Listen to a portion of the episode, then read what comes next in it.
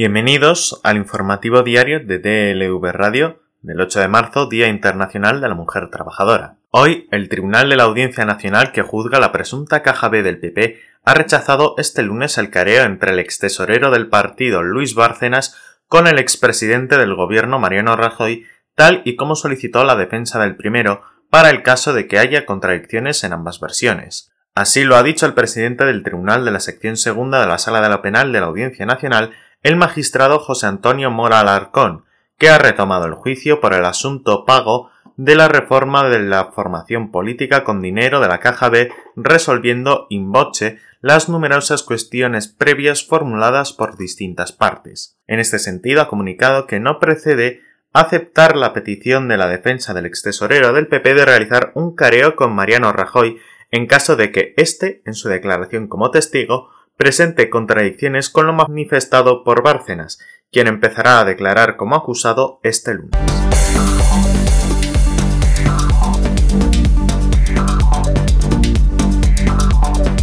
El PP de Cataluña ha cesado de todas sus responsabilidades orgánicas al vicesecretario de Comunicación del partido, Albert Fernández Salvierti, tras ser denunciado por presunto maltrato a su expareja, según un comunicado del partido.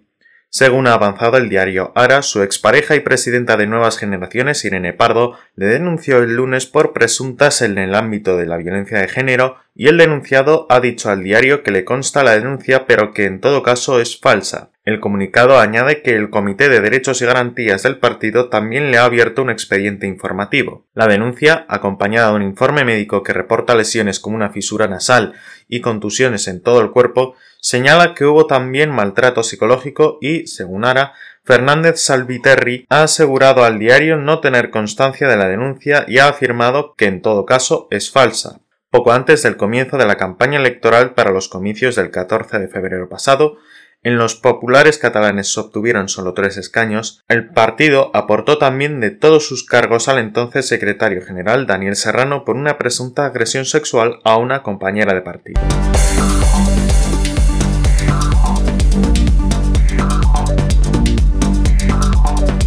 El Gobierno ha informado de que el Consejo de Administración de Patrimonio Nacional asumió íntegramente el pago de las indemnizaciones de los 10 trabajadores de 1,2 millones de euros de la tripulación del yate Fortuna al que renunció en 2013 el rey emérito Juan Carlos I. Así se recoge en una respuesta parlamentaria que el Ejecutivo ha dado al senador de Compromís, Carles Mulet, que pedía explicaciones al Gobierno por el coste del despido improcedente de los 10 trabajadores de ese yate.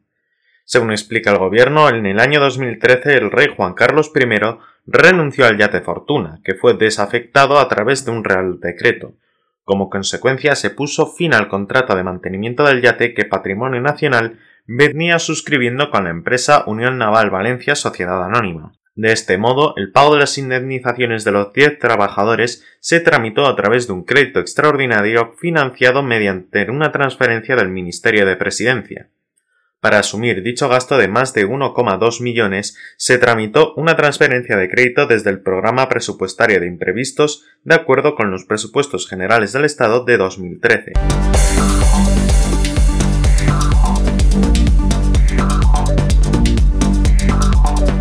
Los rostros de 15 mujeres pioneras, algunas artistas, políticas varias, activistas y feministas del mural feminista del Polideportivo de Ciudad Lineal han amanecido pintados este lunes 8 de marzo de 2021, Día de la Mujer, en el que no habrá manifestaciones de Madrid. Las capacidades no dependen del género, esa es la frase que reza en el mural feminista que adorna la entrada del Centro Deportivo del Madrid madrileño de Concepción.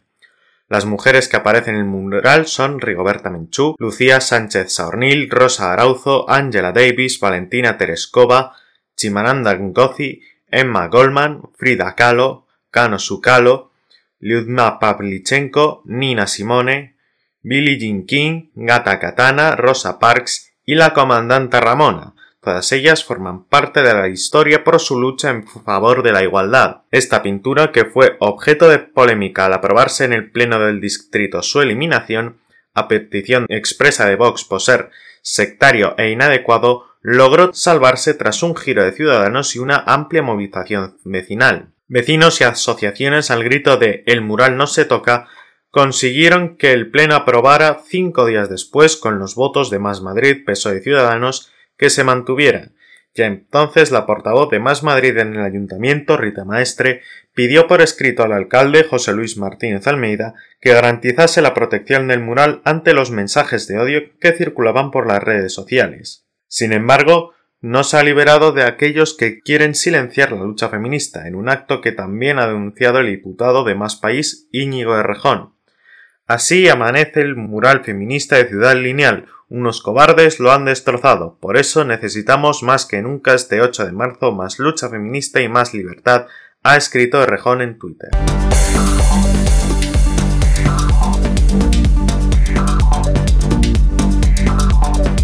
El exdirector de la Real Academia Española y académico Darío Villanueva aborda en Morderse la lengua, de la editorial Espasa, varios ejemplos de corrección política y posverdad actual, especialmente en el lenguaje, y ellos también resalta la problemática que genera el lenguaje inclusivo. El problema estaría en confundir el feminismo con la gramática porque son dos cosas completamente distintas. La lengua no crea las realidades porque la cosa es antes de la palabra, ha señalado en una entrevista Villanueva, quien no obstante no duda en calificar al feminismo como la revolución más importante y trascendente del siglo XX.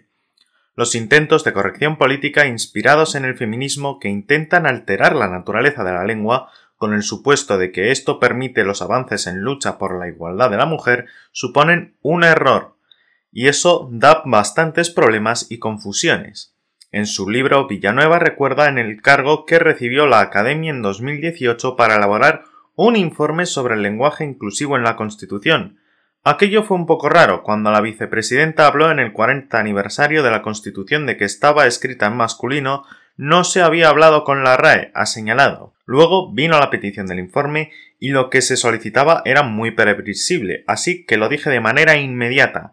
Para la Academia no se puede negar a una petición de esas características, porque si hubiese escurrido el bulto se habría desacreditado por completo. Villanueva ha reconocido que en la RAE, como en muchas otras agrupaciones humanas que quieren ser correctas, hay que morderse la lengua por cortesía. Eso sí, tras nueve años en la cúpula directiva de la Academia siempre me expresé totalmente contrario a los que con presiones de todo tipo intentaban imponernos, someter el diccionario a censura de corrección política. Villanueva ha recordado que las palabras sirven para lo justo y lo injusto, y es por ello que no acepta que se eliminen determinados términos del diccionario, sino que cada uno use su capacidad de discernimiento entre lo bueno y lo malo para escoger la mejor opción. Palabras como canalla, machista o sinvergüenza no se las han inventado los académicos, sino que la sociedad se las ha dado a sí misma. Además, habla de una censura perversa en el lenguaje puesto que no viene de instituciones. La corrección política va de abajo a arriba, comenzó en ámbitos de la sociedad civil y lo que pasa es que luego ha llegado a las instituciones que han asumido ese movimiento de corrección política.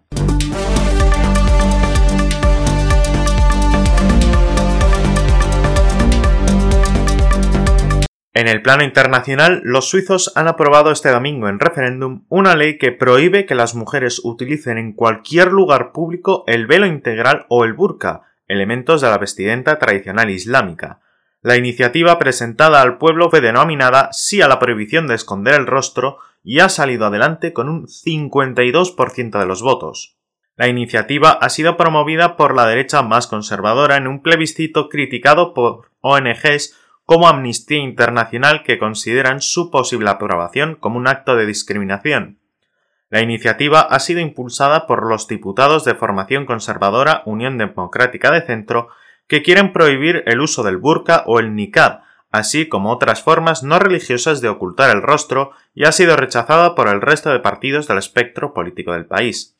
Desde la UDC, por contra, se argumenta que esta prohibición contribuiría a impedir atentados terroristas y otras formas de violencia, y facilitaría la promoción de igualdad de género liberando a las mujeres que están controladas, oprimidas y cautivas, informa el portal de noticias Swissinfo y recoge Europa Press. En Suiza nuestra tradición es que muestres tu rostro. Eso es un signo de nuestras libertades básicas, señaló antes de la votación el presidente del comité del referéndum y miembro del Parlamento por el Partido Popular Suizo, Walter Bobmann, en declaraciones obtenidas por Reuters. El político calificó el acto de cubrirse el rostro como un símbolo de este Islam político extremo que se ha vuelto cada vez más prominente en Europa y que no tiene lugar en Suiza.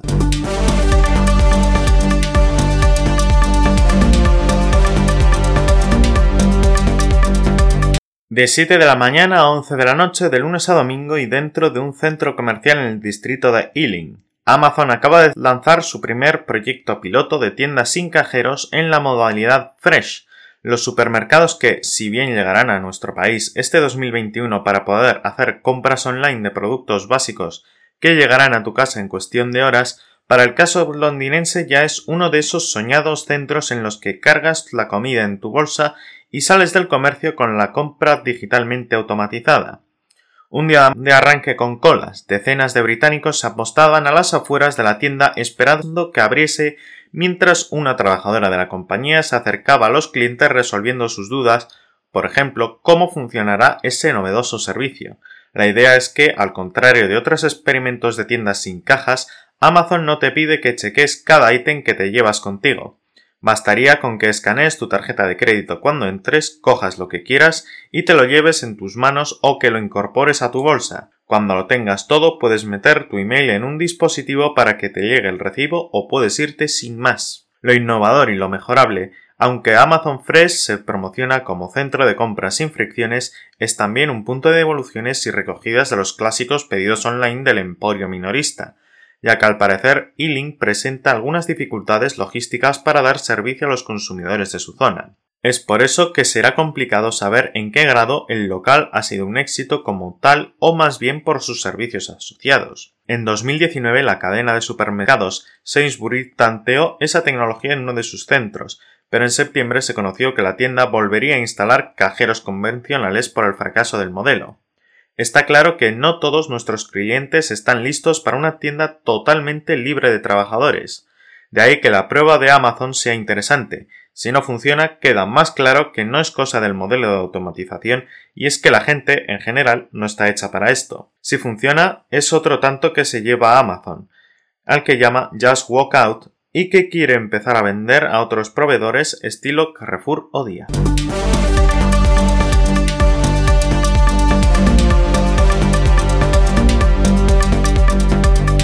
El diputado conservador Olivier Dassault, hijo del empresario del grupo industrial anónimo Serge Dassault, falleció este domingo a los 69 años de edad en un accidente de helicóptero, han confirmado las autoridades.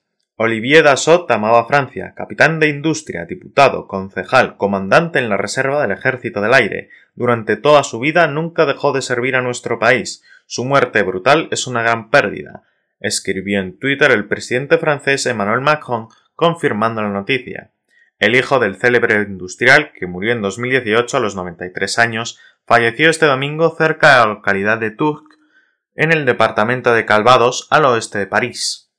En el apartamento viajaba también el piloto que, según el diario Le Parisien, habría perdido la vida en el accidente en este vuelo privado. No ha trascendido de momento la circunstancia en las que tuvo lugar el impacto, Olivier Dassault era el mayor de cuatro hermanos y era conocido particularmente por su carrera política en el Partido Conservador Los Republicanos, por el que actualmente era diputado por el departamento de Oise, situado en las ciudades de París y Amiens. Profundamente entristecido por la pérdida de Olivier Dassault, diputado industrial, hombre de pensa, fotógrafo, compositor, ha tenido varias vidas siendo un enamorado de la vida. Nuestra región pierde un gran servidor, escribió en Twitter Xavier Bertrand, compañero de partido y presidente de la región de Altos de Francia.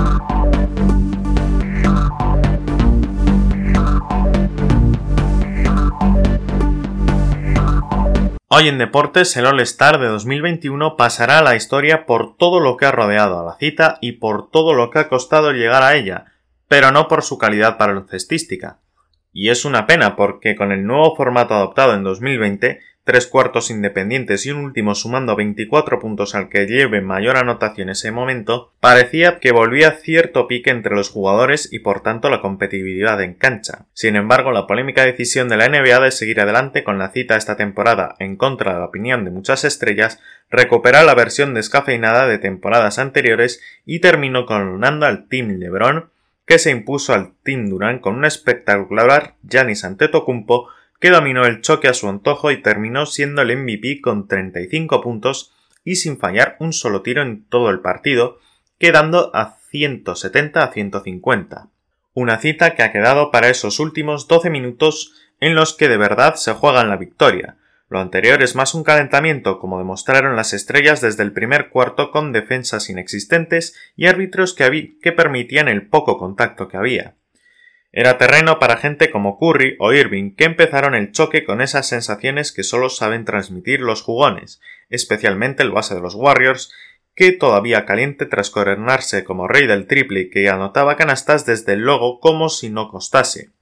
El Team LeBron se llevó el primer cuarto a lomos de Stephen y de Antetokounmpo, pero los miembros del Team Durant no perdieron la cara al choque y reaccionaron al inicio después del segundo parcial con un buen James Harden a los mandos de las operaciones.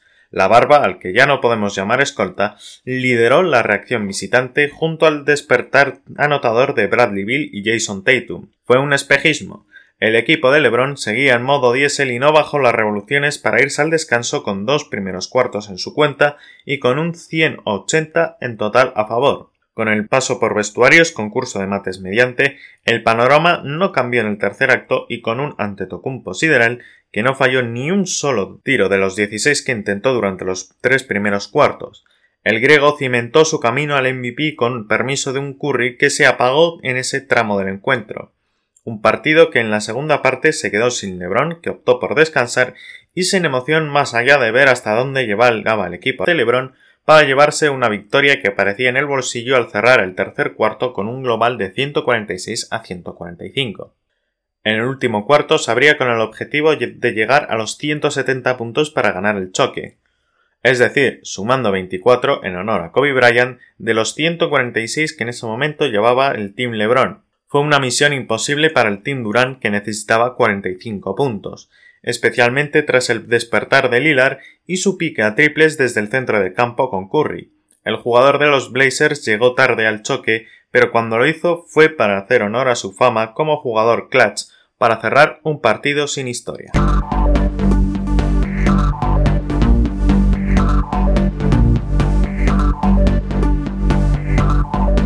Y en la previsión meteorológica en el Cantábrico Oriental y noreste de Navarra se esperan cielos nubosos o cubiertos con lluvias débiles sin descartarlas en el resto del Cantábrico, Alto Ebro y Pirineos, tendiendo a remitir. En Baleares, extremo sudeste peninsular y Melilla, continuaba la inestabilidad de días anteriores con precipitaciones acompañadas de tormentas ocasionales que pueden ser persistentes y localmente fuertes en Murcia, Almería y otros puntos del litoral oriental andaluz, remitiendo a lo largo del día de forma más débil y aislada, podrían afectar a otras zonas del área mediterránea y del tercio sudeste.